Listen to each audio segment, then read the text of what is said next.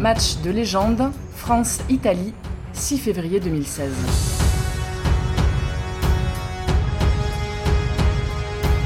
Remontez le temps avec le podcast Match de légende. Et c'est fantastique, suspense jusqu'à la sirène, ou encore fait de jeu loufoque, Midi Olympique vous remémore les matchs qui ont fait l'histoire.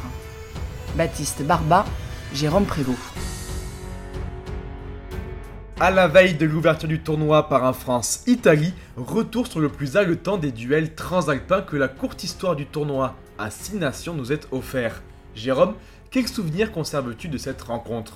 Bah écoutez, le souvenir que j'ai, c'est son final, bien sûr, un final absolument extraordinaire, étourdissant, qui fait, c'est vrai, de, cette édition de 2016, un des rares France-Italie dont on se souvient vraiment, il faut bien le dire. Nous allons rappeler le contexte, le 15 de France va mal, il sort d'une Coupe du Monde décevante et reste sur un fiasco 62 à 13 en quart de finale face au futur champion du monde All Black. Du coup, il fallait tout reconstruire, Jérôme. Oui, parce que c'était le premier match de Guinoves à la tête de l'équipe de France. Et c'était bien sûr, comme à chaque période post-Coupe du Monde, l'arrivée d'une nouvelle génération. Hein. C'était les premières sélections de Jefferson Poirot, de Paul Gédrasiak, de Jonathan Danti, de Yakuba Kamara et d'un joueur d'origine fidjienne. Le premier essai international à 15 de Virimi Vakatawa. Vedette de l'équipe de France à 7. Monsieur Doyle donne le coup d'envoi et les premières intentions sont italiennes. On a tout de suite l'impression que l'Italie ne sera pas vraiment un boulet pour le tournoi, du moins à travers ses 80 minutes. Elle ouvre la marque d'ailleurs dès la 8 minute par un drop de Cana de 35 minutes. Et voilà le réalisme d'une équipe d'Italie qui domine ce match et qui ouvre le score après 8 minutes de jeu ici, 3-0. Les Français réagissent et virent en tête à la pause mais Guinoves est inquiet. Avant de parler d'avance, on va essayer de gagner le match parce que pour le moment on est effectivement devant mais on aurait pu être derrière. Donc euh, on, a, on en est bien conscient. Et puis ce match, Jérôme, va devenir celui d'un homme, Sergio Parisse, évidemment, qui va faire la pluie et le beau temps. D'abord le beau temps, en faisant quasiment tout sur le premier essai italien. Sur une touche dans les 22 français. On va revenir à la case départ avec un lancer pour euh, Jega. Il récupère le ballon, en sautant, bien sûr, en fond d'alignement. Le mol se construit autour de lui. Oui, oui, puis ils ont éliminé exactement le, le mol se désaxe, il se place derrière. Ça va aller au bout, ça va aller au bout. L'essai de Sergio Parisse, Et ensuite, il en avait manqué un second de très peu. Oui, dans le petit côté qui peut servir Parisse pour le doubler. Guillaume Guirado réussit à le saisir in extremis aux chevilles à un mètre de la ligne. Il avait tendu ses mains. A-t-il aplati Sergio Parisse Bézi se glisse dessous et Camara le repousse de justesse hors de l'embut. Il était déjà Sergio Parisse frustré de ça et en plus, il avait fait la faute qui avait provoqué la dernière pénalité française. Qui accélère, pris par Yakuba Camara, il se relève, Sergio Parisse, et oui, mais il est sanctionné parce qu'il était tenu. C'est bien arbitré. C'est bien arbitré, vous êtes... Il faut qu'il lâche le ballon. Il est avec euh, son partenaire Hugo Bonval en club.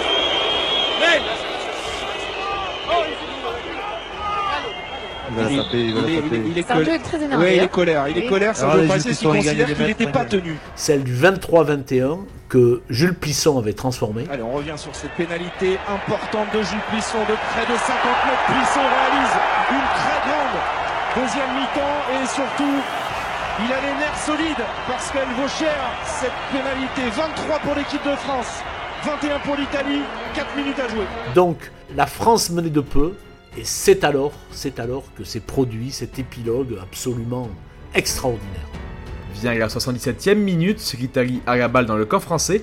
Danti se positionne à merveille pour un contre-ruck, sûrement celui de la gagne, Allez, c'est là, c'est là, sur le contre-ruck. Oh là là là là. mais en posant les mains sur le cuir, il commet un léger en avant. Il y aura mêlée, introduction italienne. 2 minutes 50, on retient un peu notre souffle parce que l'Italie a la possession, a sans doute la balle de match. Séquence interminable, car la mêlée va se rejouer une fois, deux fois, Allez, trois fois. 30 secondes, c'est la mêlée du match, la mêlée de la gagne. Il faut résister. La tension est à son comble dans les travées du Stade de France. C'est là qu'il faut faire l'effort. Ça bouge pas, ça bouge pas, ça bouge pas, ça bouge pas. C'est bien. Enfin, l'édifice est stable et Gori peut introduire. L'horloge a tourné. Nous sommes dans la dernière minute. Et tenir face aux assauts des Italiens dans cette fin de match. Paris C, on va travailler évidemment Ah ouais, avec il les, gros. Il y aura un temps de jeu, puis deux, puis dix, 16 au total. Il propose un jeu auprès Du défi. un jeu de défi. Les Italiens, ils veulent pas écarter le ballon. Les Italiens avancent des 40 jusqu'aux 22 mètres français. Le frisson parcourt les tribunes. Au début, Sergio Parisse participe au regroupement et au ruck. À partir du 7 au 8e, on le voit prendre du recul. Il ne ferraille plus. Il lève la tête. Il limite au maximum sa participation au jeu d'avant. L'Italie avance.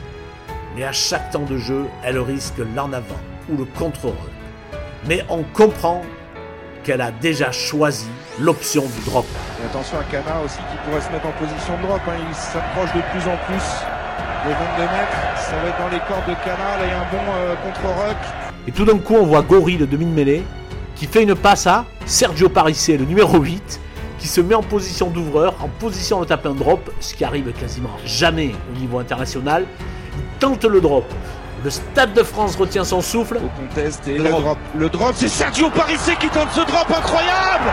Le capitaine italien qui manque ce coup de pied. Le ballon passe à côté.